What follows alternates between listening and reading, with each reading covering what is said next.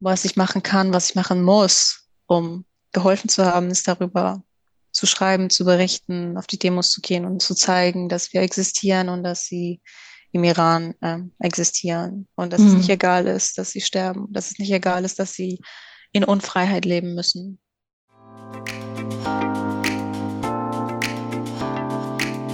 Multivitamin, der Podcast rund um Flucht, Migration und Zusammenhalt.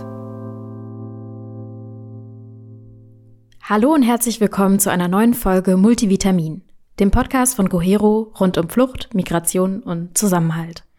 Ich bin Sarah. Und ich bin Jonas. In dieser Folge wollen wir über die Revolution im Iran sprechen und schauen, wie erleben Menschen aus der iranischen Diaspora gerade die aktuelle Lage? Was ist eigentlich im Iran passiert und wie könnte es vor allem auch mit dem Land weitergehen? Dafür haben wir mit verschiedenen Menschen aus der iranischen Diaspora gesprochen zum Beispiel mit Gilda Sahebi, Journalistin und Autorin, aber auch mit unserer Kohero-Autorin Surur. Vielleicht ähm, für den Anfang nochmal, was ist eigentlich im Iran passiert? Am 13. September 2022 wird die 22-jährige Kurdin Gina Massa Amini von der Sittenpolizei festgenommen, weil sie ihr Hijab nicht richtig getragen haben soll. Drei Tage später wird sie in Polizeigewahrsam getötet. Als Reaktion gehen im ganzen Land Menschen auf die Straße und protestieren gegen das iranische Regime. Frauen nehmen dabei aus Solidarität ihr Kopftuch in der Öffentlichkeit ab oder schneiden sich ihre Haare ab. Verhältnismäßig viele Proteste finden im Westen und im Nordwesten des Landes statt, wo die meisten kurdischen Menschen leben. Eine weitere Hochburg sind die Belutschen-Gebiete im Südosten. Die Bilder und Videos der Protestbewegung gehen um die Welt. Viele Informationen gelangen dabei über private Kontakte an die Öffentlichkeit und die sozialen Medien spielen eine ganz, ganz entscheidende Rolle dabei. In der Folge schränkt die iranische Regierung deshalb immer wieder den Zugang zum Internet ein. Ja, auch sonst geht das Regime ja mit enormer Härte gegen die Demonstrierenden vor. Inzwischen wurden knapp 20.000 Menschen verhaftet, mindestens 13 Todesurteile verhängt und auch zwei Menschen wurden bereits schon umgebracht. Und das ist der Stand Anfang Januar. Das heißt, das ist eine super dynamische Lage. Viele Informationen kommen nicht äh, zum Vorschein. Wahrscheinlich sind viel mehr Menschen betroffen. Viele der festgenommenen DemonstrantInnen erleiden Misshandlungen und Folter in Haft. Ähm, mehrere wurden auch dadurch bereits schon getötet. Insbesondere Frauen werden nach Angaben von vielen NGOs vergewaltigt und erleben sexualisierte Gewalt. Der religiöse Führer Ayatollah Khamenei machte nicht zum ersten Mal das Ausland und insbesondere die USA und Israel verantwortlich, hinter den Protesten zu stecken.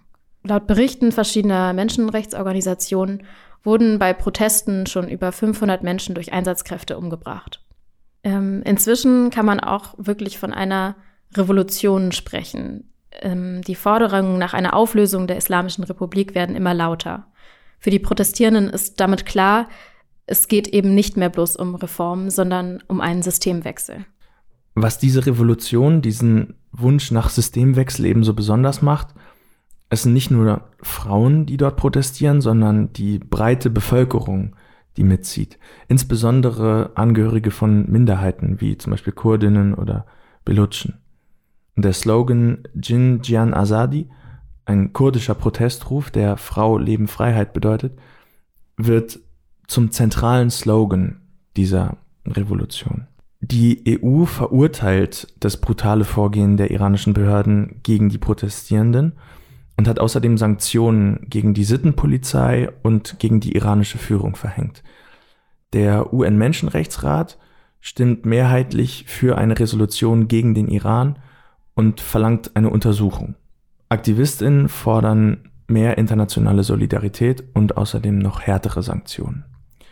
Auch in Deutschland solidarisieren sich viele Menschen mit den Protestierenden äh, insbesondere die deutsch-iranische Community organisiert Demonstrationen, geht auf die Straße und macht ihre Forderungen laut. Diesen Wünschen, Forderungen und Eindrücken wollen wir in dieser Folge natürlich auch ein bisschen Platz geben. Dazu sprechen wir mit Gilda Sahebi. Gilda Sahebi ist eine deutsch-iranische Journalistin, Autorin und Ärztin. Als freie Journalistin arbeitet sie unter anderem für die ARD, dem Spiegel und die Taz. Anfang März erscheint ihr Buch Unser Schwert ist Liebe, die feministische Revolte im Iran.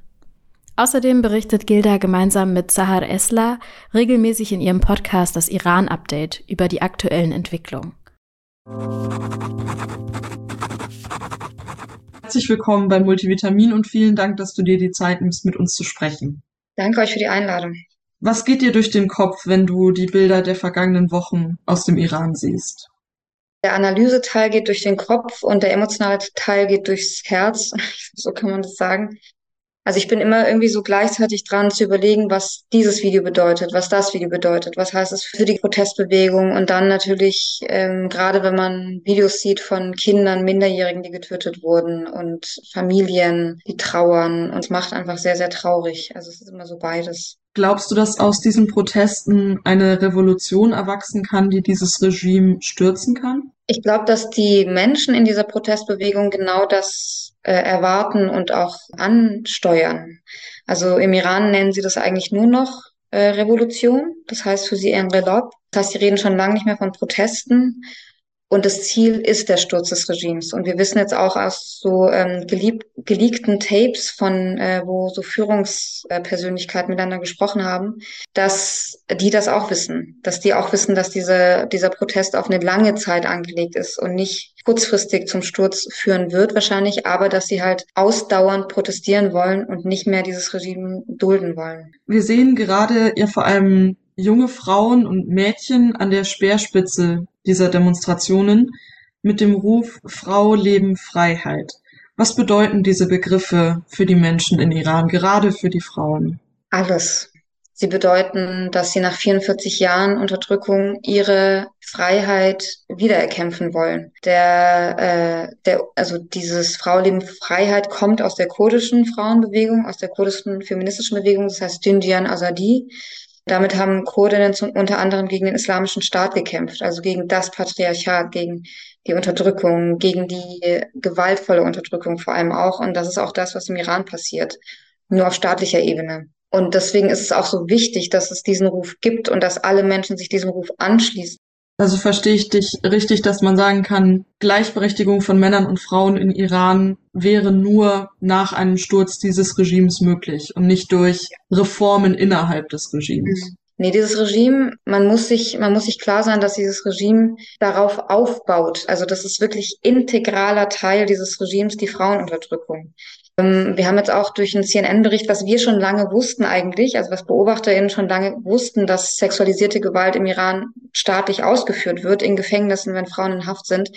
Da finden Vergewaltigungen statt und sexualisierte Gewalt systematisch und strukturell. Das hat jetzt auch ein CNN-Bericht bestätigt. Und das ist nicht irgendwie, das passiert nicht nebenbei, sondern das ist integraler Teil dieses dieses Systems. Dieses System funktioniert nicht ohne diese Unterdrückung. Dieses System funktioniert nicht ohne die gewaltvolle Unterdrückung von Frauen. Und deswegen kann es natürlich mit diesem System auch keine Gleich, also Gleichberechtigung sowieso nicht. mit diesem System kann es ja nicht mal geben, dass Frauen nicht mehr äh, gewaltvoll behandelt werden. Das geht mit diesem politischen System, das dort herrscht, nicht. Der Auslöser für diese Protestbewegung war ja der gewaltsame Tod von Masa Amini durch die sogenannte Sittenpolizei, weil sie angeblich ihr Kopftuch nicht richtig in Anführungszeichen getragen hatte und er auch da dann einen gewaltvollen Tod gestorben ist. Und jetzt sind ja rennende Kopftücher, abgenommene Kopftücher das Symbolbild zusammen vielleicht mit dem Abschneiden von Haaren für diese Bewegung geworden. Und äh, auch gerade in der westlichen Welt ist das Thema Kopftuch ja sowieso heiß diskutiert. Welchen Stellenwert oder welche Bedeutung misst du dem Kopftuch einerseits in dem System, was ja, wie du sagtest, auf der Unterdrückung von Frauen aufbaut? Welche Bedeutung hat das Kopftuch in diesem Kontext? Und welche Bedeutung hat es im Kontext von diesen Protesten? Das Kopftuch war eine, eins der ersten Maßnahmen, die damals nach der Islamischen Revolution 79 eingeführt wurden. Damals, und damals sind schon Frauen auf die Straße gegangen gegen dieses, äh, dieses Diktat der Zwangsverschleierung. Das war damals am Frauenkampftag 1979 am 8. März. Da waren äh, die Straßen voll mit Frauen, die demonstriert haben gegen Zwangsverschleierung. Und dann kam auch nach und nach eben die rechtlichen Entwertungen von Frauen. Also Frauen sind im Iran nur die Hälfte eines Mannes wert, ganz gesetzlich. Ähm, vor Gericht auch, also im, im alltäglichen Leben. Da sind Fra ein Frauenleben ist nur die Hälfte eines Männerlebens wert. Auch in Geld zum Beispiel, also auch finanziell. Und dieses Kopftuch ist halt das Symbol von all dem, was ich auch gerade beschrieben habe. Also auch die sexualisierte Gewalt. Alles, was Frauen angetan wird, symbolisiert ist symbolisiert in diesem Kopftuch. Und es erklärt auch, dass auch Frauen, die freiwillig ein Kopftuch tragen, weil sie gläubig sind, weil das für sie ein Zeichen ihres, ihres Glaubens ist, dass auch sie mit demonstrieren. Weil es geht um das Symbol Kopftuch, aber das steht nur für diese gesamte Unterdrückung, die wir gerade besprochen haben. Das, das heißt, das ist der Kontext im Iran. Und dieser Kontext im Iran lässt sich auch nicht übertragen auf irgendwelche anderen Kontexte. Das ist der ganz, ganz spezifische Kontext im Iran. Und deswegen werden dort Kopftücher abgenommen, verbrannt. Ganz viele Frauen im Iran laufen inzwischen einfach so ohne Kopftuch in den Straßen als Zeichen, dass sie sich wehren gegen diese strukturelle Unterdrückung. Kann man vor dem Hintergrund von feministischen Protesten sprechen? Ja, auf jeden Fall. Das ist, das ist ein Protest, das ist auch der erste äh, Protest, feministische Protest diesen Ausmaßes in, im Iran, in der Region. Und vor allem für den alle Menschen streiten, weil es geht um feministische Werte, es geht um Gleichberechtigung, es geht um Menschenrechte, es geht um Bürgerrechte, es geht um alles, was äh, was Freiheit bedeutet und auch was was Feminismus bedeutet. Und es wird halt wirklich von allen Geschlechtern getragen, von der LGBTIQ-Community, von den Männern, von allen Menschen gemeinsam. Und das und das macht wirklich einen ein in sich existierenden Feminismus aus und einen in sich existierenden feministischen Protest. Wie ist deine Einschätzung?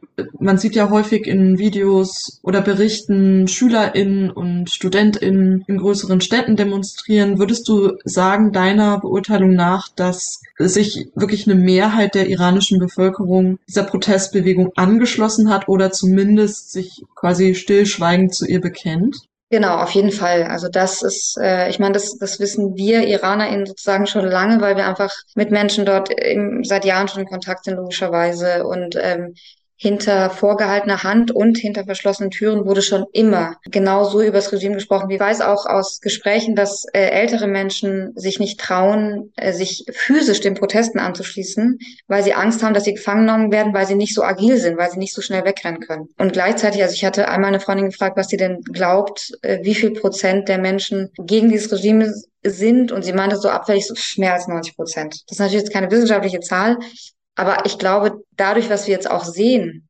auf den Straßen, sehen wir, dass es sehr, sehr realistisch ist. Und das nächste, was ich an Zahlen kenne, ist eigentlich äh, die Zahlen von der letzten Präsidentschaftswahl im Sommer 21, weil diese Wahlen ist ja so ein Ding. Also das, das Regime sieht sich ja offiziell als Demokratie. Also das ist ja, die machen ja Wahlen und man kann ja wählen und das ist, schon seit Jahrzehnten dient es denen als Legitimation. Es hat ja auch lang funktioniert im Westen. Man hat denen ja lange geglaubt. Und es war für sie sehr, sehr wichtig, dass die Menschen wählen, weil es dann ihre Legitimierung war. Und die Menschen sind auch wählen gegangen. Also die Wahlbeteiligung waren relativ hoch und diese Wahlbeteiligung war das Wichtigste von einer Wahl eigentlich fürs Regime. Es ging nie um die Ergebnisse, weil die waren relativ klar, aber die Wahlbeteiligung war wichtig, weil sie das als, seht ihr, äh, wir werden angenommen, gesehen wurde. Und die Menschen haben gewählt, weil sie immer das, das kleinere Übel wählen wollten, weil sie gedacht haben, bevor es irgendwie dieser krasse Hardliner kommt, dann lieber den anderen, damit es uns ein bisschen besser geht. Also das war sozusagen der Grund, ähm, warum gewählt wurde. Und 21 war das aber vorbei. Also die Wahlbeteiligung lag letztes Jahr bei der Präsidentschaftswahl noch bei 49 Prozent. Und von diesen 49 Prozent waren 14 Prozent ungültig abgegebene Stimmen. Also das heißt, es sind noch 35 Prozent übrig. Und von diesen 35 Prozent sind natürlich ganz viele, die unter Druck gesetzt wurden zu wählen, weil sie zum Beispiel in der Verwaltung arbeiten, weil sie irgendwie für Beamte sind oder so. Das heißt, man kann sich schon ausmalen, dass der Rückhalt von diesem Regime sehr, sehr, sehr, sehr klein ist und eigentlich nur noch von Leuten, die in irgendeiner Art und Weise abhängig sind von, von diesem Regime. Du hattest gerade ja schon kurz die Wahrnehmung des politischen Systems des Iran in der westlichen Welt angesprochen.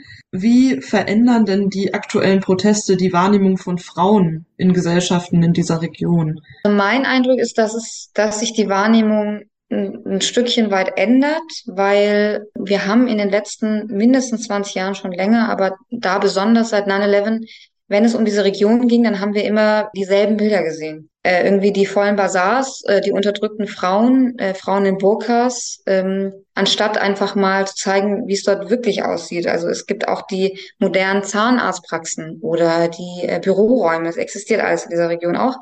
Und natürlich auch die Frauen, die Frauennetzwerke gebildet haben, schon seit Jahren, die äh, im Iran zum Beispiel ganz normal arbeiten. 60 Prozent der, der Studierenden sind, sind weiblich. Ähm, und das wurde nie gezeigt oder wenig, eher in Nischen, würde ich sagen. Und deswegen ist, äh, ist unser Bild von dieser Region sehr von Stereotypen geprägt. Und ich glaube, was diese Menschen im Iran gerade zeigen, also nicht, dass sie es deswegen machen, aber sie machen halt, was sie machen. Und daran sieht man halt, die sind gar nicht so, wie wir das uns vielleicht vorstellen. Und diese ganze Region, das gilt nicht nur für den Iran. Wir hatten mitunter die ersten Solidarisierungsproteste hatten wir in Afghanistan, in Kabul, wo Frauen sich vor die iranische Botschaft in Kabul gestellt hatten. Extrem mutig.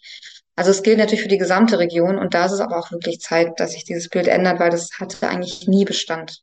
Wenn wir nochmal bei der Wahrnehmung in der sogenannten westlichen Welt bleiben, was beobachtest du? Wie werden die Proteste von der iranischen Diaspora in Deutschland wahrgenommen? Das ist das erste Mal, dass sich sehr viele Menschen trauen, offen gegen das Regime auszusprechen. Das gab es noch nie. Also man hatte immer Angst, man hat nichts gesagt. Viele sind auch noch hin und her gefahren. Die wollten natürlich auch nochmal zurück, um ihre Familien zu sehen. Und das war unter anderem der Grund, dass sie sich nie öffentlich geäußert haben. Und ich habe jetzt so viele Menschen erlebt, die zum ersten Mal offen ihre Gegnerschaft zum Regime machen, die sich einsetzen, die Demos äh, organisieren, die auf Demos gehen.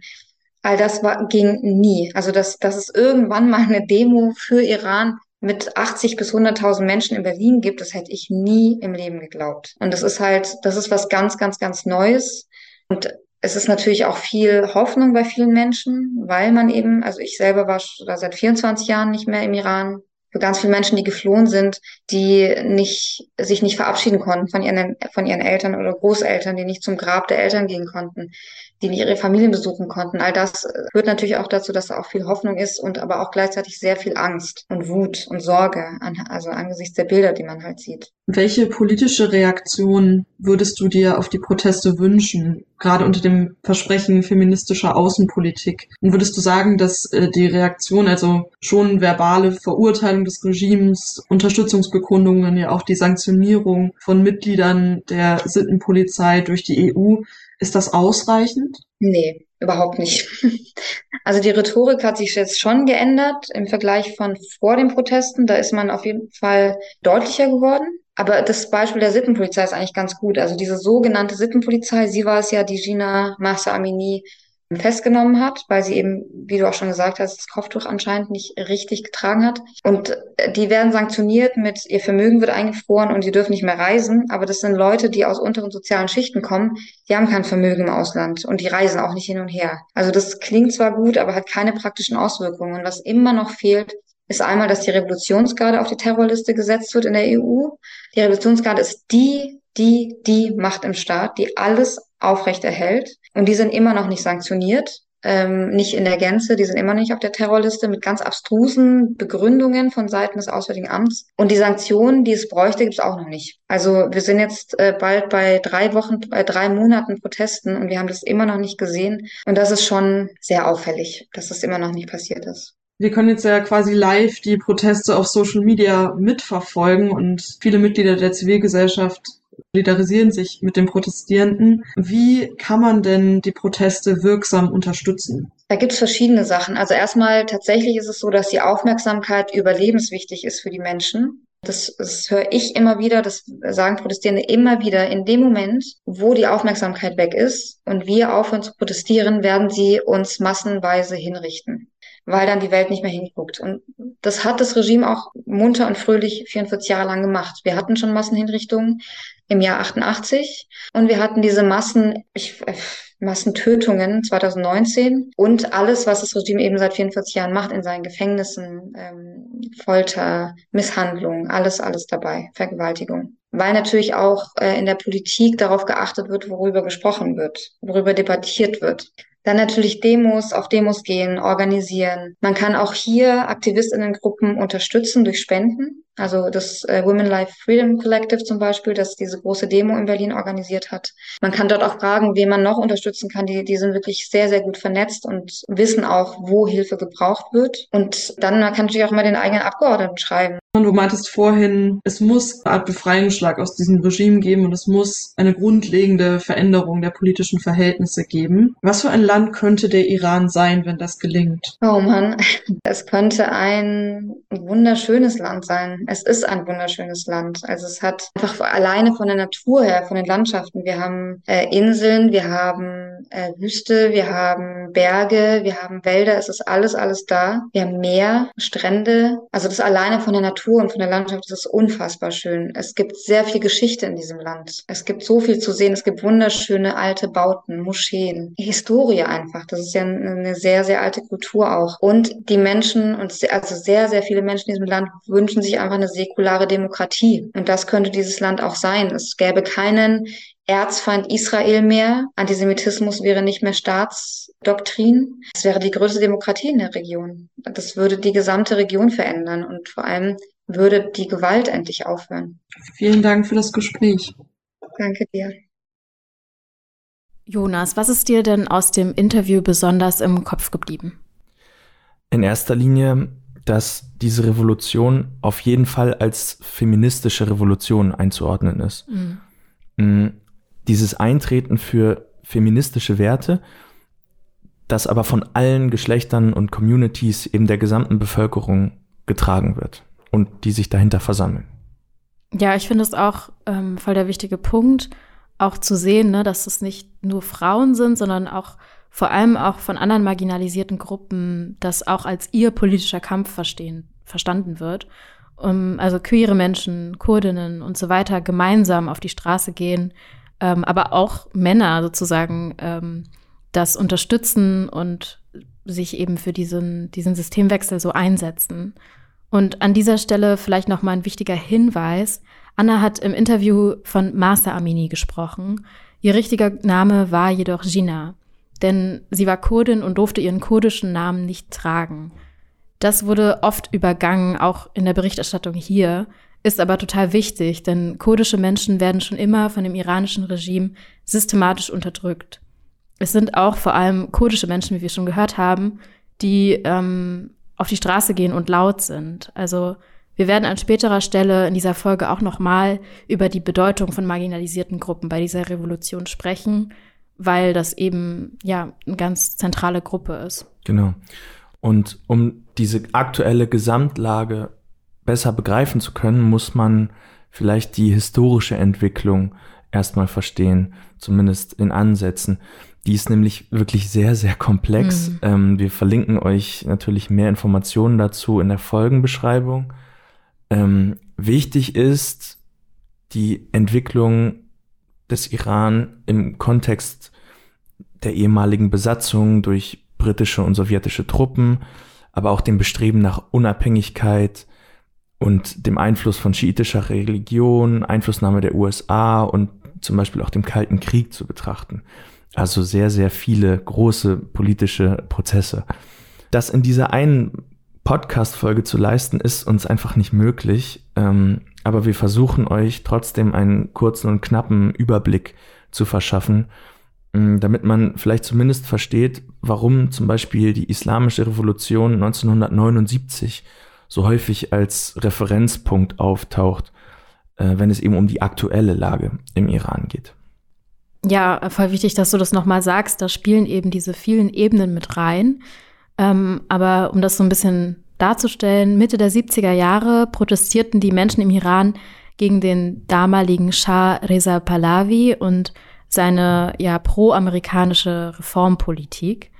Ähm, und gegen diese Proteste ging Polizei und Armee wiederholt sehr brutal um. Also es gibt, gab damals tausende Tote und ähm, dieser Massenprotest wurde auch von ganz unterschiedlichen Gruppen getragen. Zu ihrer Integrationsfigur wird äh, Ayatollah Khomeini, der eben eine islamische Republik anstrebt.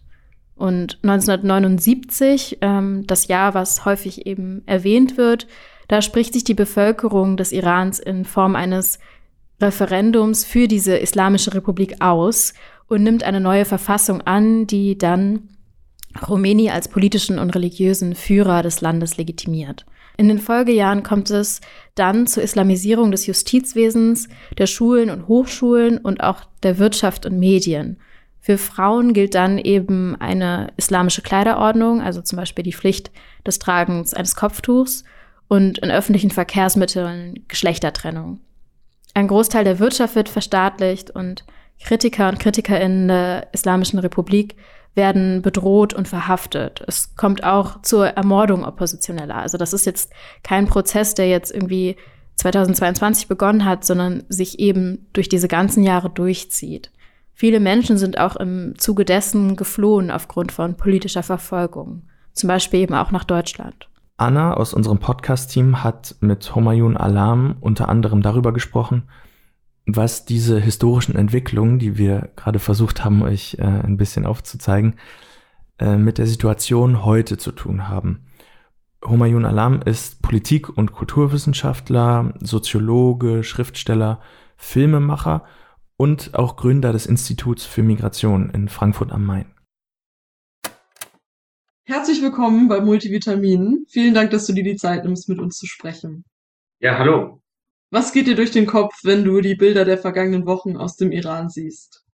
Das ist äh, wie, wie, wie, wie für viele Menschen äh, ist es auch für mich äh, so sehr bewundernswert, man hat ein starkes Mitgefühl und man sieht ähm, diese beeindruckenden Bilder, in dem ein unbewaffneter Mensch sich vor einem Militärapparat stellt und sich kundtut, dass dieser Mensch Freiheit möchte. Alles für die Freiheit. Wir befinden uns jetzt ja in Woche 10 der Proteste. Siehst du denn, dass sich aus diesen Protesten eine Revolution entwickeln kann, die dieses Regime der Islamischen Republik stürzen wird? Diese äh, Proteste, sie sind schon die Revolution und äh, sie haben revolutionshafte Züge am Anfang schon gehabt und jetzt haben und jetzt ist dieser Prozess, dieser Vorgang, äh, der der ist ausgereift. Ja, das heißt, man hat wirklich gesehen, diese Menschen dort, die kämpfen für ihre Freiheit. Leben dort hat an Qualität abgenommen, die wirtschaftliche Stärke ist äh, runtergegangen, ja, seit Jahrzehnten in den letzten drei, drei bis vier, fünf Jahren äh, enorm. Da waren sie auch dort, nur es hatte keine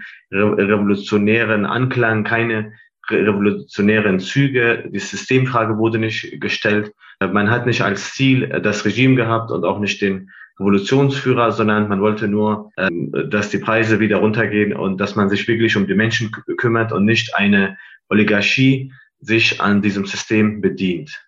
Es ist die Revolution, die jetzt gerade vonstatten geht. Es gibt schon im Hintergrund eine schwierige ökonomische Situation, Inflation, alles, was damit einhergeht, Arbeitslosigkeit. Das, was dann das fast zum Überlaufen gebracht hat, wenn man so will, war jetzt der Tod von Masa Amini. Wie glaubst du, haben die Proteste so eine Dynamik entwickelt? Warum gerade jetzt? Ja, auch eine sehr ähm, gute Frage. Warum gerade jetzt? Denn äh, empirisch gesehen hat sich das an vielen Punkten festgemacht. Einmal ja an die Lebensqualität, dann an den öffentlichen Diskurs, dann an den äh, gering geschätzten äh, Menschen, die keine Bürger sind. Seit Mahsa Jina Amini hat das eine ganz andere Qualität an Protestformen und Protestinhalten gehabt. Denn die Formen waren sehr kreativ und sehr mutig oh, und sehr langmutig, aber diese Protestinhalte, sie wollten wirklich eins klar machen, indem man eine einzige Frage gestellt hat und das ist die Frage, indem man das System an und für sich hier äh, kritisiert hat und auch in den äh, skandierten Parolen immer gesagt hat, wir sind gegen Khamenei, Tod dem Revolutionsführer. Und diese Z-Generation, die hat es hervorgebracht, indem sie audiovisuell täglich mit einem äh, Handy in der Hand, in der Hosentasche mitbekommt, was in Kalifornien passiert, mitbekommt, was in Südafrika passiert und natürlich noch mehr mitbekommt, was in den Anrainerstaaten geht, die in einer sehr destabilen Lage sind. Das sind so Sachen, das bekommen die mit und sagen, warum haben wir äh, keine Freiheit wie im Westen? Warum haben wir äh, nicht diese, diese Möglichkeiten, einfach TikTokers zu sein? und ohne Kopftuch ein TikTok-Video zu machen. Ja, also da, das sind so Sachen, äh, die sind anthropologisch, soziologisch, ethnologisch bis äh, zu der Disziplin Wirtschaft kann man sie erörtern und überall findet man Inhalte, Anzeichen und äh, extrem große empirische Antworten darauf.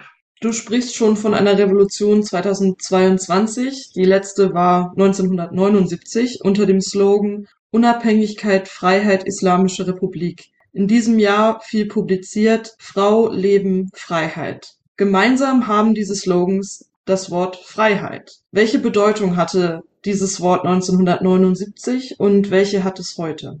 Aber erstmal zu 1979. Und zwar dort hat man versucht, anti-imperialistisch äh, zu sein, somit auch anti-amerikanisch und, und dann nochmal zu skandieren Unabhängigkeit. Wir wollen unabhängig sein von dem Imperialismus. Deshalb sind wir anti-imperialistisch und wir gehören zu den äh, Non-Alignment äh, States. Ja? Und Freiheit sollte dann sein Selbstbestimmung für die. Ja? So, was auch eine Farce ist, was wir nach 43 Jahren sehen.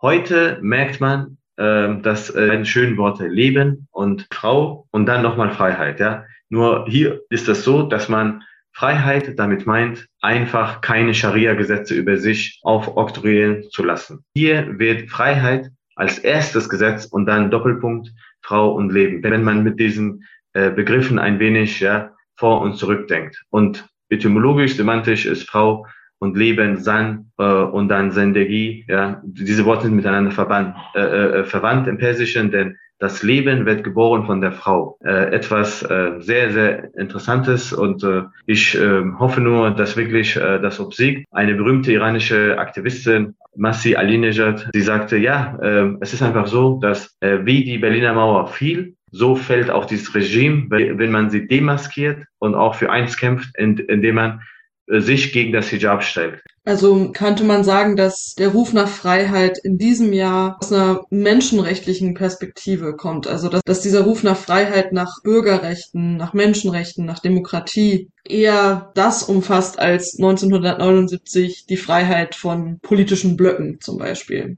Ja, vollkommen. Also seit dem 10. Dezember 1948 ja, gibt es die internationalen Menschenrechte. Und die erste Menschenrechtskonferenz 1968, 20 Jahre nach der Proklamation der Menschenrechte, die war im Iran, in, in, in Teheran. Zeither ähm, hat man gesehen, dass es einfach nicht geschehen ist, dass zum Beispiel das Parlament wirklich das Parlament ist und äh, die Bürger wirkliche Bürger sind, ja, man in der ersten Stunde an, seit 43 Jahren, indem sie einfach sagen, dann gehen wir auf das höchste supranationale Recht, Menschenrechte und wir fordern diese einzelnen äh, Dekrete der Menschenrechte, indem wir sagen, wir leben nicht mehr, wir können nicht mehr atmen. Und diese Spaltung wurde halt von diesem, von diesem Regime schon lange durch ihre Einseitigkeit, durch ihr Oligarchentum und so weiter be befördert. Und sie wurde auch gefördert von Leuten, die mitmachen wollen. Ob es im Inland war, in der Region war oder auch hier bei uns im Westen, in Westeuropa mit sehr vielen Ausläufern. Natürlich werden die Proteste oder beginnende Revolution international wahrgenommen. Und es gibt ja auch hier in Deutschland eine große iranische Diaspora-Community. Wie werden diese Proteste von Menschen der iranischen Diaspora wahrgenommen? Die Proteste wurden von der ersten Stunde an wie immer äh, sehr willkommen geheißen von der Diaspora, von den Exilanten, von den Postmigranten, von der zweiten Generation, von der dritten Generation, weil in diesen Familien gibt es überall sehr viele, die Schaden getragen haben von diesem Regime. Und man hat sich wirklich mit diesen Protesten solidarisiert. Die internationale Welt hat das zum ersten Mal jetzt, jetzt wahrgenommen. Dank dem Internet ist das nicht mehr äh, wegzukaschieren und man kann nicht mehr wie zum Beispiel äh, zu Saddam-Zeiten als sein Machtapparat immer gelogen hat, das, das kann man heute nicht mehr. Und das äh, Parlament äh, des Regimes hat verkündet, hätten wir uns doch ganz früh, nach paar Stunden schon nach dem Tod der von Mahsa Amini, hätten wir uns doch schon entschuldigt. Dann hätten wir diese ganzen revolutionären Menschen nicht auf der Straße. Und das ist der Wortlaut. Also die selber äh, anerkennen das, dass es eine Revolution ist.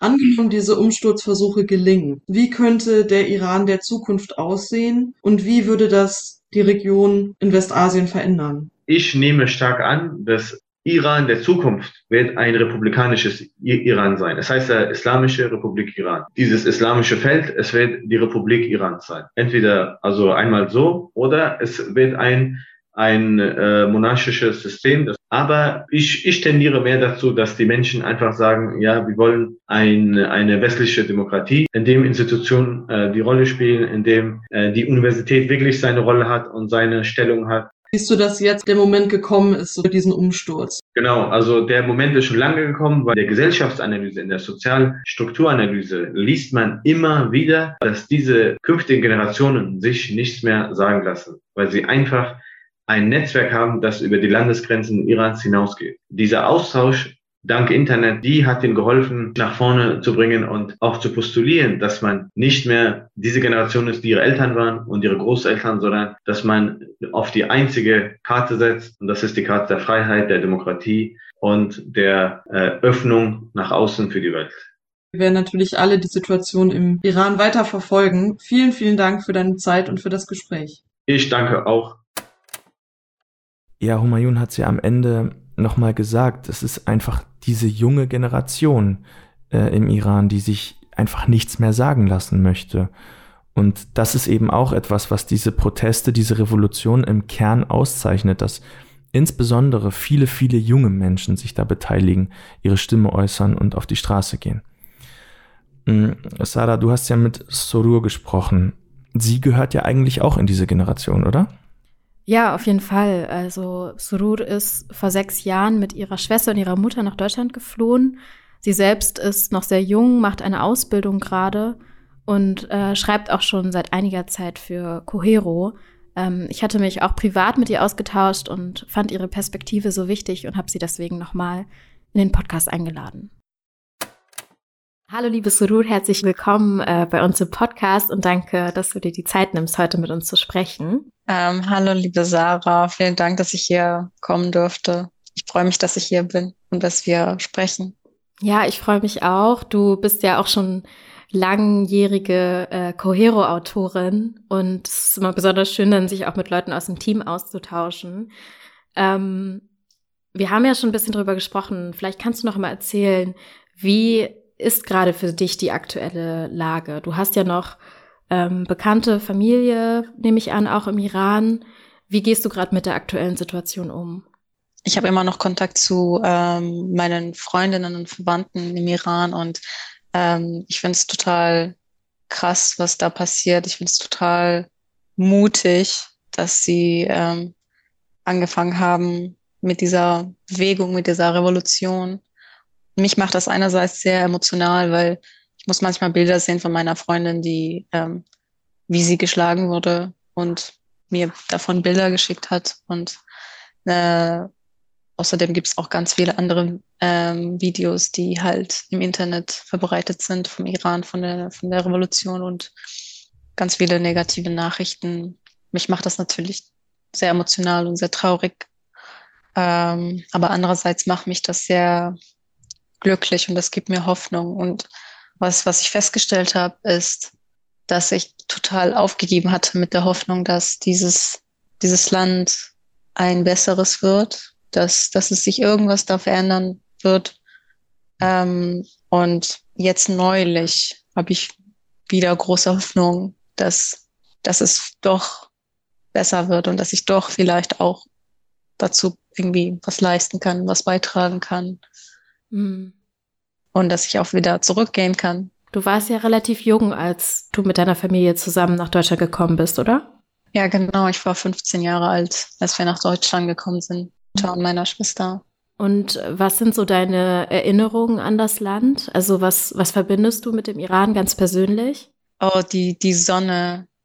Die Sonne da ist wirklich so eine andere. Und ähm, die, die Landschaft und die Berge die Gebirge im Iran, die sind wirklich, wirklich ganz toll. Und ähm, die Menschen, die, die da so freundlich sind und so nett sind und oft gut gelaunt sind. Auch Kopftuch. Also ich war, ich musste in mein Leben lang Kopftuch tragen. Und das war aus Zwang. Und das war nicht schön. Und das war derselbe Fall für meine Schwester und für meine Mutter. Wir haben das alle nie gewollt. Was löst das jetzt in dir aus, wenn du diese Bilder siehst von den Protesten, von den Frauen, die ihre Kopftücher abgenommen haben, die ihre Haare abschneiden? Was, was löst das in dir dann aus? Als, als ich das erste Video gesehen habe, wie die Frauen ihre Kopftücher ausgezogen haben und verbrannt haben, ich war so glücklich und so stolz und ähm, auch so total frustriert, auch weil ähm, weil ich mir selber nie getraut habe, das zu tun auf der Straße, als ich noch da war im Iran.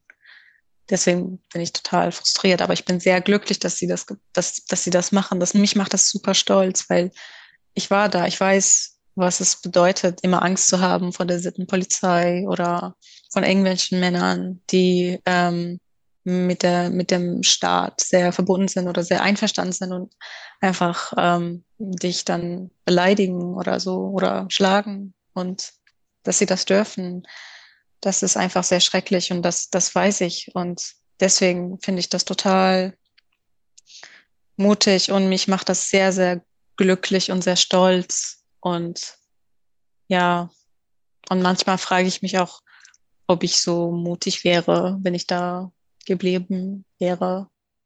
Wie gehst du denn damit um, dass du eben nicht irgendwie vor Ort sein kannst mit deinen Freundinnen? Ähm, wie ist es einfach, Kontakt gerade überhaupt zu halten mit den Leuten vor Ort oder?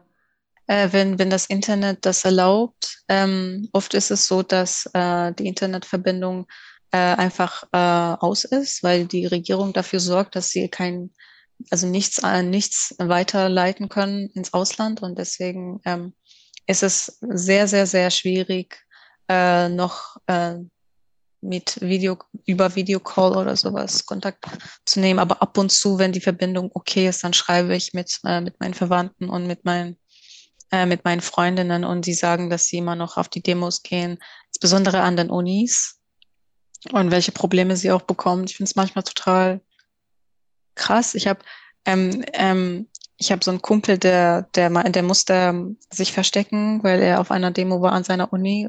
Er und seine Kumpels.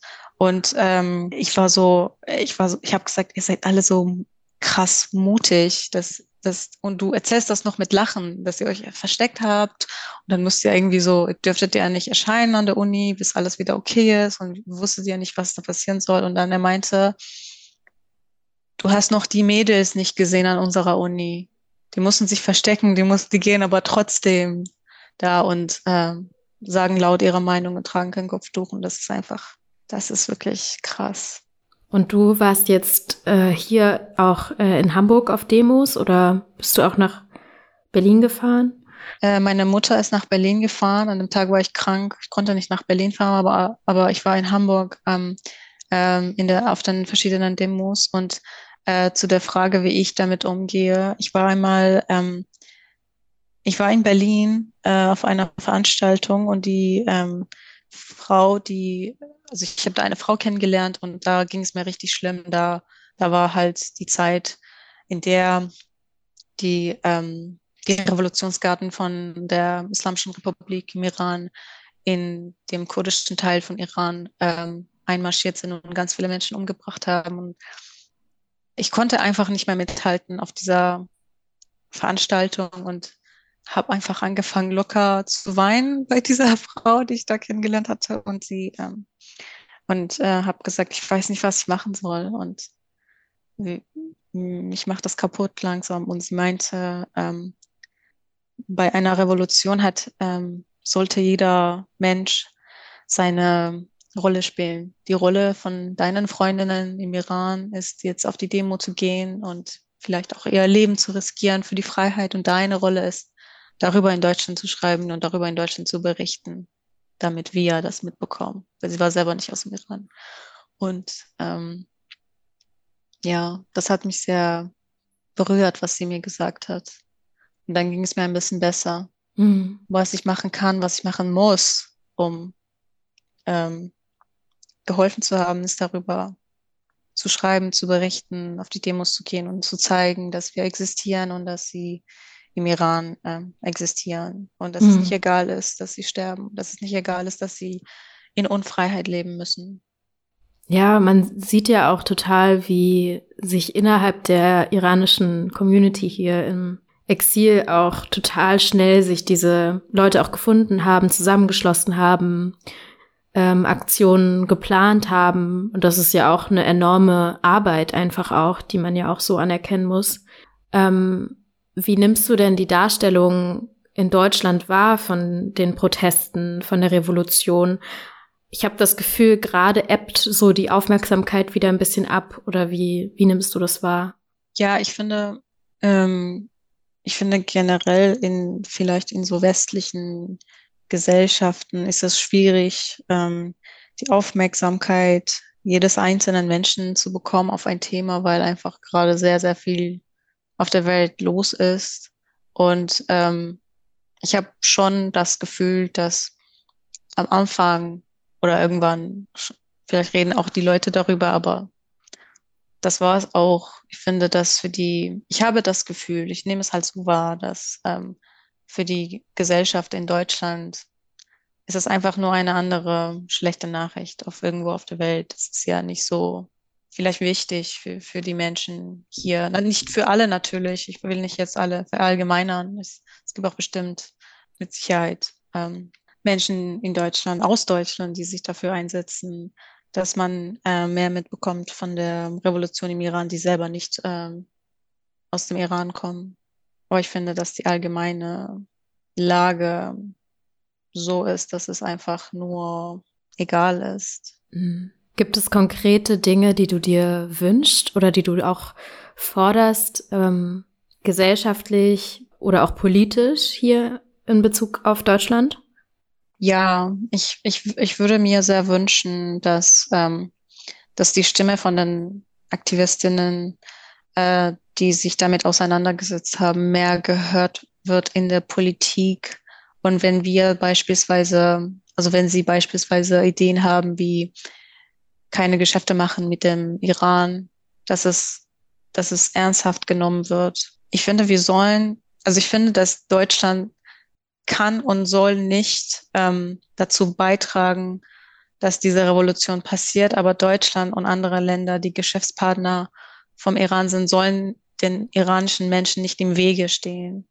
Und diese, dieser, diesem, dieses Regime einfach nur nicht mehr unterstützen.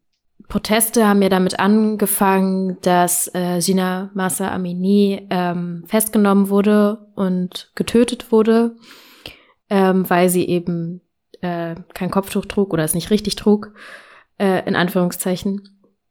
Und ähm, wir hatten jetzt eben gerade auch schon ein bisschen darüber gesprochen im Vorgespräch, ähm, dass sie ja auch Kurdin war und dass ähm, auch gerade Minderheiten ähm, im Iran betroffen sind, also Kurdinnen, Belutschinnen. Ähm, wie, wie siehst du das oder kannst du dazu noch ein bisschen erzählen, wie du da hingehend die Aufmerksamkeit vielleicht auch siehst? Ja, ich finde, ähm, ich finde, es ist äh, einfach ähm, krass, dass ganz viele, ähm, dass die Nachrichten über die Hinrichtungen von ähm, per PerserInnen schneller und ähm, also schneller international auf der internationalen Ebene bekannt gegeben werden. Und ähm, dabei wissen wir ganz viele Namen nicht von den Menschen, die im, in Baluchistan offiziell und in der, in der Öffentlichkeit hingerichtet wurden. Und die sind halt viel, viel, viel mehr. Und ich finde, wir sollen halt viel mehr darüber sprechen, ähm, was die, was da passiert. Also ich finde, wir sollen, also ich finde, dass man dafür sorgen soll, dass, dass es direkt gezeigt wird, dieses Regime hasst nicht nur Frauen, sondern hasst auch Minderheiten und sorgt direkt dafür, dass sie vernichtet werden. Und ich finde, es, es war einfach sehr, sehr viel, sehr, sehr viel versteckt von den ganzen Menschenrechtsverletzungen, die die Islamische Republik im Iran gemacht hat. Und jetzt kommt das alles erst hoch es ist einfach krass, dass ähm, die Islamische Republik dafür sorgt, richtig krass die kurdische Identität zu vernichten. Also ich habe noch nie auch wirklich viel von der kurdischen Sprache mitbekommen, obwohl das eine Sprache ist, die im Iran von ganz vielen Menschen gesprochen wird. Mhm. Und ich hatte nie im, im Iran zu, in der Schule irgendwas davon mitbekommen. Oder ich habe auch nie davon mitbekommen, dass so viele Hinrichtungen innerhalb von den letzten ähm, 44 Jahren in, in kurdischen Teilen vom Iran passiert sind. Das ist einfach richtig, richtig krass. Und ich finde, die ganze Welt soll das wissen. Diese, dieses, ähm, dieses sehr berühmte Slogan Frau Leben Freiheit, das kommt aus dem, aus den kurdischen, äh, aus der kurdischen Stadt, aus der Gina Amini ja, stammt. Und sie haben das zum ersten Mal gerufen und die ganze, die ganze Iran ruft jetzt Frau Leben Freiheit. Wenn du hoffnungsvoll in die Zukunft schaust, ähm, was könnte der Iran für ein Land sein oder was, was wünschst du dir für dieses Land? Ich wünsche mir, dass Iran ein Land wird, in dem ähm, vor allen Dingen alle Minderheiten ihre eigene, ähm, ihre eigene Kultur und ihre eigene Sprache lernen, in der Schule lernen und sprechen dürfen und in Freiheit leben können, ohne dass sie Angst haben, für ihre eigene Meinung ähm, bestraft zu werden, verhaftet zu werden, getötet zu werden, hingerichtet zu werden, gefoltert zu werden, alles, was gerade die Islamische Republik äh, ihnen antut.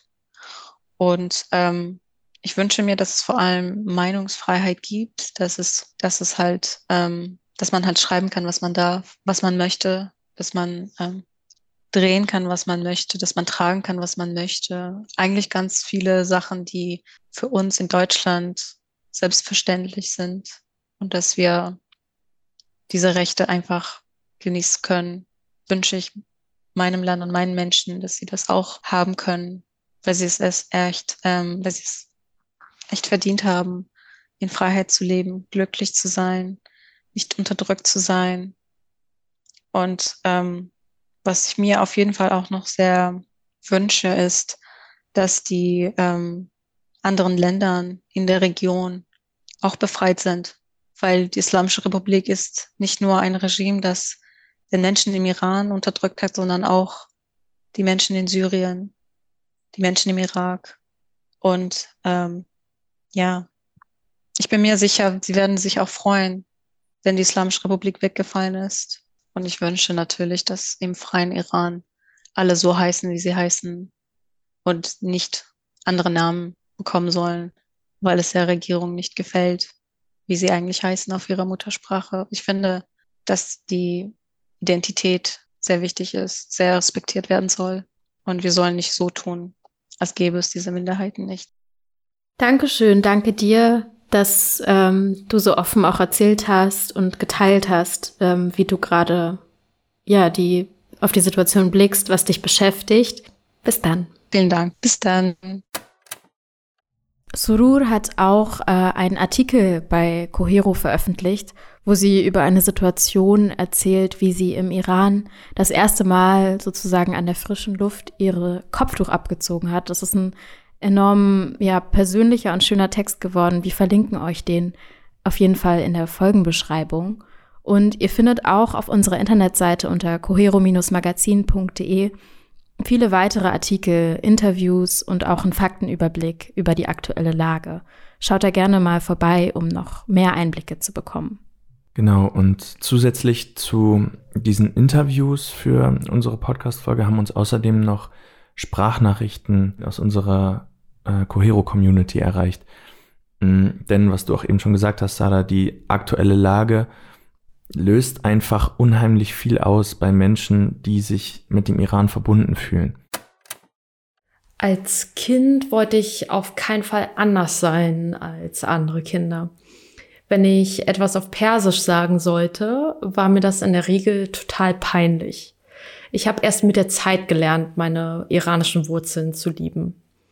An der iranischen Kultur mag ich ganz besonders die Herzlichkeit der Menschen, den hohen Stellenwert von Familie, die metaphernreiche persische Sprache und natürlich das leckere Essen.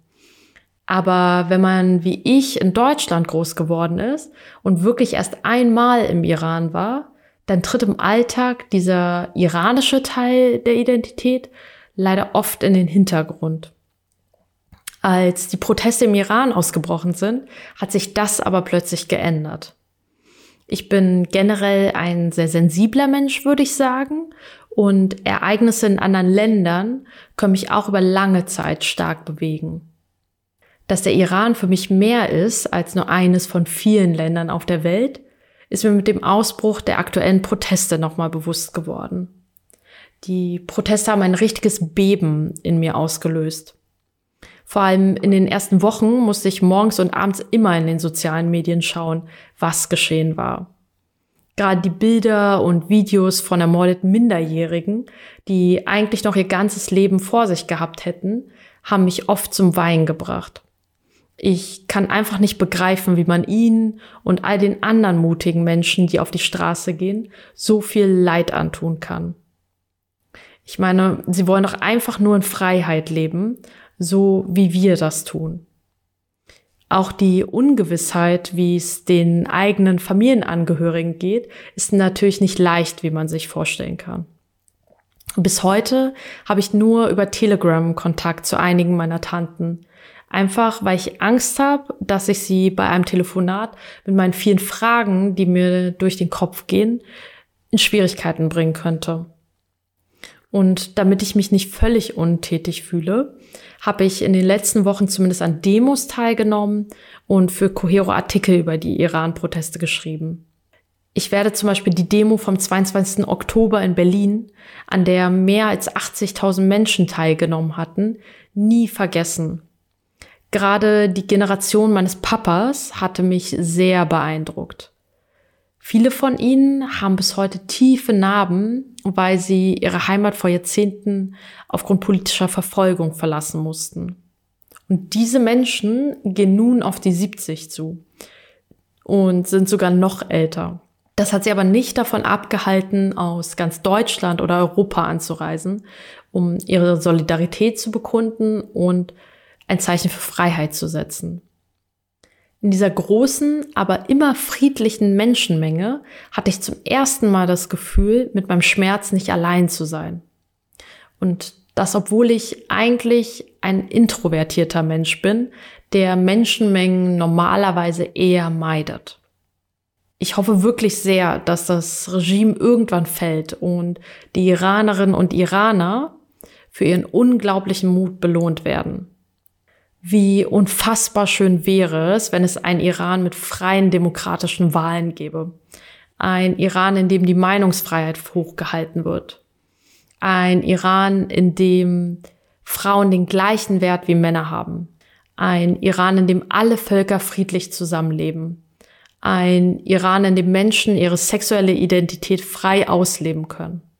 Ich hoffe sehr, dass dieser Traum wahr wird und gleichzeitig zerreißt es mir das Herz, wenn ich daran denke, wie viele Opfer es jetzt schon gibt und wie viele hinzukommen werden. Es gibt auch noch einen sehr persönlichen Grund, warum ich mir einen Regimewechsel wünsche. An dieser Stelle würde ich gern die Sängerin und Schauspielerin Jasmin Shorkedi zitieren, die in einer Rede Folgendes über ihren Papa gesagt hat. Der gut aussehende Ingenieur im Sessel mit den verweinten Augen ist nun ein schöner, grauhaariger Mann im Ruhestand, der bald 80 wird. Und jetzt habe ich es eilig, wir haben es eilig, diesen Traum Wirklichkeit werden zu lassen, bevor jene, die eine Erlösung von ihrer Sehnsucht verdienen, von uns gehen. Den Traum unserer Eltern durch die Straßen zu laufen, in denen sie sich verliebten und zum ersten Mal küssten die Orte und Gebäude ihrer Kindheit zu besuchen, ohne diese mit Plakaten von Religionsführern zugehängt zu sehen, die jede Erinnerung verunstalten. Ja, wie schön wäre es, wenn diese Sehnsucht meines Papas und vieler anderer Eltern endlich gestillt werden würde. Diese Sehnsucht, die immer wie ein Schatten über unserer Familie lag. Ich bin Moni, Gründerin von Kulturell Inkorrekt, eine Initiative rund um das Thema Interkulturalität und Kultur beziehungsweise auch Politik mit dem Fokus auf den Nahen Osten. Und ich habe letztes Jahr im September mit meinen Videos zum Iran angefangen, unter anderem das politische System beleuchtet, die Geschichte Irans, warum der Iran zu dem Iran geworden ist, was es heute ist und unter anderem auch über den aktuellen Präsidenten Raisi, unter dieser Initiative Kulturell Inkorrekt veröffentliche ich regelmäßig zu diesen Themen, die ich genannt habe, Podcasts, Artikel, bin sehr aktiv auf TikTok, Instagram und LinkedIn, um eben Bildungsarbeit in diesem Feld zu leisten, weil ich gemerkt habe, dass es da viel Bedarf noch gibt. Ich habe ja Ende September mit meinen Videos auf Instagram und TikTok angefangen und ich muss sagen, ich bin da auf sehr viel Dankbarkeit und Solidarität und Support gestoßen bei vielen Menschen, egal welchen Alters und welchen kulturellen Hintergrundes. Und das ist natürlich sehr, sehr schön. Man hat nämlich gemerkt, durch diese Aufklärungsarbeit und Bildungsarbeit, die ich und ganz andere tolle Aktivistinnen und Aktivisten geleistet haben, dass ähm, ja das sehr, sehr dankbar angenommen wird, weil ein Bild in den letzten Jahrzehnten vom Iran vermittelt wurde und vor allem von der iranischen, sage ich mal, Gesellschaft, das einfach nicht der Wahrheit entsprach. Und deswegen gibt's äh, viel Dankbarkeit dafür, dass wir sozusagen der Wahrheit Visibility geben und auch der aktuellen Situation. Was besorgniserregend ist, dass es jetzt einige Mikroinfluencerinnen und Influencer gibt, die das Problem beziehungsweise die aktuelle Situation im Iran beschönigen wollen. Da gibt es zum Beispiel Leute mit 10.000, 20.000 Followern, die gerade jetzt äh, trotz Reisewarnung in den Iran reisen und ein ganz Friede, Freude, Eierkuchen, Weltbild des Irans sozusagen zur Verfügung stellen, was einfach nicht der, der Wahrheit entspricht. Ja, wir kriegen jeden Tag Videos ähm, Nachrichten, keine erfreulichen Nachrichten darüber, dass Kinder, Mädchen, Jungs, Männer, Frauen vergewaltigt, gefoltert, festgenommen werden, dass die einfach von einem auf den anderen Tag verschwinden. Also das ist einfach die Realität immer noch. Und wir versuchen eben mit unserer Bildungs- und Aufklärungsarbeit dem entgegenzuwirken. Des Weiteren ist es so, dass viele von uns, also Oppositionelle, ähm, schlichtweg bedroht werden von Anhängerinnen und Anhängern des iranischen Regimes. Das ist ein sehr großer Missstand. Wir leben in Deutschland. Wir dürfen unsere Meinung sagen. Wir dürfen dem Thema Visibility geben. Und das ist eine Entwicklung, die sehr besorgniserregend ist. Und wir fordern von der Politik vor allem mehr Unterstützung und ähm, ja mehr Unterstützung dieser Oppositionellen, die bedroht werden. Des anderen gibt's äh, das Thema iranische Revolutionsgarde. Ich glaube, viele Menschen wissen einfach in Deutschland nicht, welche Macht die iranische Revolutionsgarde wirklich im Iran hat und dass diese umgehend auf die EU-Sanktionsliste gesetzt werden müssen, denn alle anderen Sanktionen haben bisher keine so große Wirkung zeigen können, weil es einfach nicht die richtigen Leute getroffen hat. Und wir fordern, dass die iranische Revolutionsgarde endlich auf die EU-Sanktionsliste gesetzt werden. Des Weiteren, es gibt sehr, sehr gute Aufklärungsvideos zum Thema Atomabkommen mit dem Iran und warum es absolut sinnlos ist, weiterhin Gespräche mit der aktuellen Regierung bezüglich des Atomabkommens zu führen.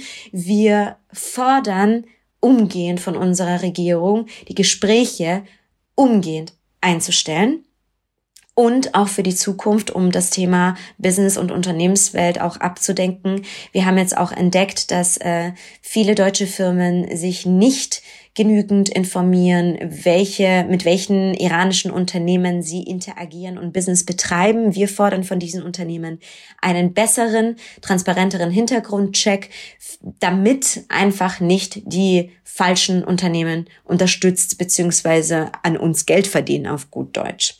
Für die Zukunft wünschen wir uns natürlich eine freie Gesellschaft für Frauen, für Männer, für Mädchen, für Jungen und ein freies, demokratisches Iran mit einer Gewaltenteilung, einer säkulare Verfassung und weniger Rassismus für die äh, für dieses Land, denn auch viele Minderheiten im Iran wurden in den letzten Jahrzehnten sehr sehr oft benachteiligt und sehr schlecht behandelt.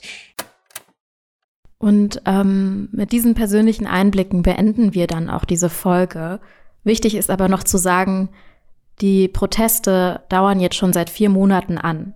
Es sind schon enorm viele Menschen verstorben, haben Verletzungen erlitten und ähm, viele Menschen auf der ganzen Welt irgendwie, ja, sind total betroffen. Es ist total wichtig, internationale Aufmerksamkeit und Druck auf das Regime aufrechtzuerhalten damit ähm, die Menschen, die für Freiheit kämpfen, auch das erreichen können. Ähm, man fühlt sich ja aus der Ferne manchmal so ein bisschen so, als hätte man keine Möglichkeiten darauf ein Einfluss zu nehmen. Aber es gibt Möglichkeiten, äh, Solidarität zu zeigen mit den Menschen im Iran, aber auch mit den Menschen aus der iranischen Diaspora. Ähm, zum Beispiel, indem man auf Demos geht, Petitionen unterzeichnet, Informationen teilt und auch Videos, Fotos und so weiter, die an die Öffentlichkeit geraten, zum Beispiel auf Social Media weiterteilt.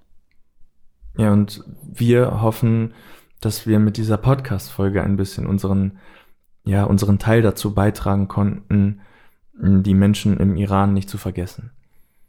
Mm, wir berichten mit Multivitamin ja multimedial und konstruktiv im Podcast, ähm, aber auch auf unserer Website und in unserem Newsletter, wo wir euch alle wichtigen Infos nochmal zusammenfassen.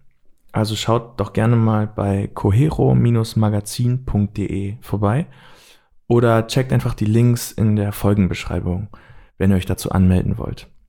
Außerdem ist vor kurzem unser neues Printheft erschienen.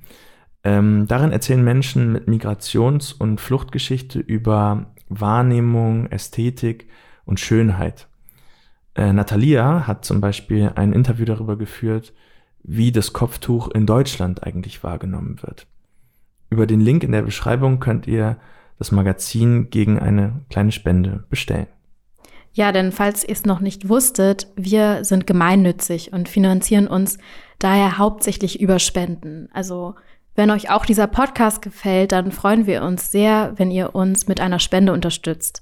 Es würde uns auch helfen, wenn ihr uns eine Bewertung auf der Plattform hinterlasst, auf der ihr uns gerade hört.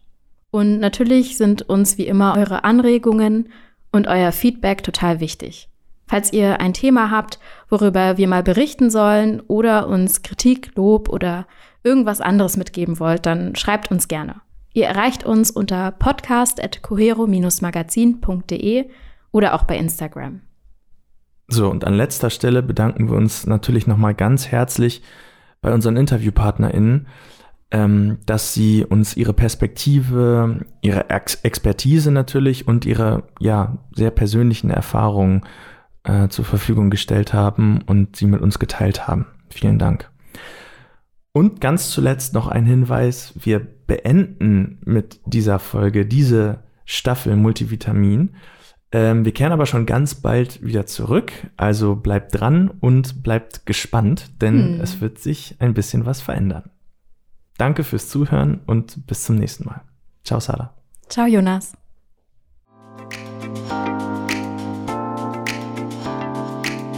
Multivitamin, der Podcast rund um Flucht, Migration und Zusammenhalt. Multivitamin ist ein Cohero-Podcast. Redaktion Jonas Gräber, Natalia Grote, Anna Seifert, Sada Sahir. Ton und Schnitt Anne-Josephine Thiel. Alle weiteren Infos findet ihr unter cohero-magazin.de slash multivitamin.